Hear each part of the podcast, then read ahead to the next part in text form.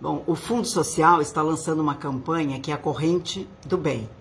E essa campanha tem por objetivo arrecadar cestas básicas, material de, de higiene pessoal, material de limpeza, como sabonetes, água sanitária, enfim, para que nós possamos distribuir para as famílias que nesse momento estão passando dificuldades, né?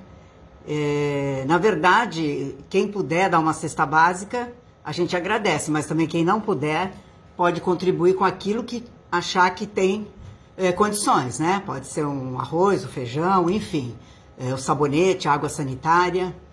Nós vamos ter 17 pontos de coleta espalhados pela, pelo município, para que as pessoas não tenham que se deslocar dos seus bairros.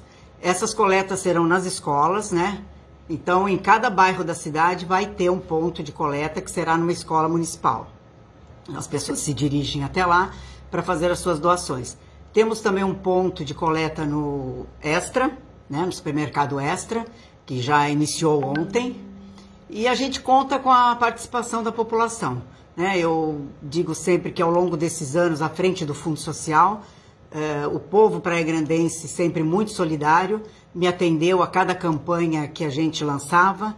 E digo sempre que a, o sucesso de uma campanha é da população, não é de quem lança, porque de nada adiantaria eu estar lançando a campanha hoje e eu não ter é, o retorno da população.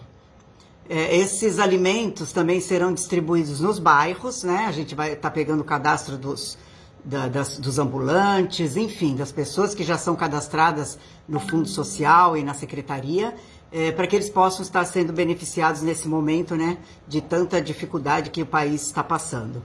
Então, assim, agradeço a todos vocês. Conto com a colaboração de vocês. Eu tenho certeza que mais uma vez essa campanha é, terá êxito, né? Graças à colaboração de vocês. Obrigada.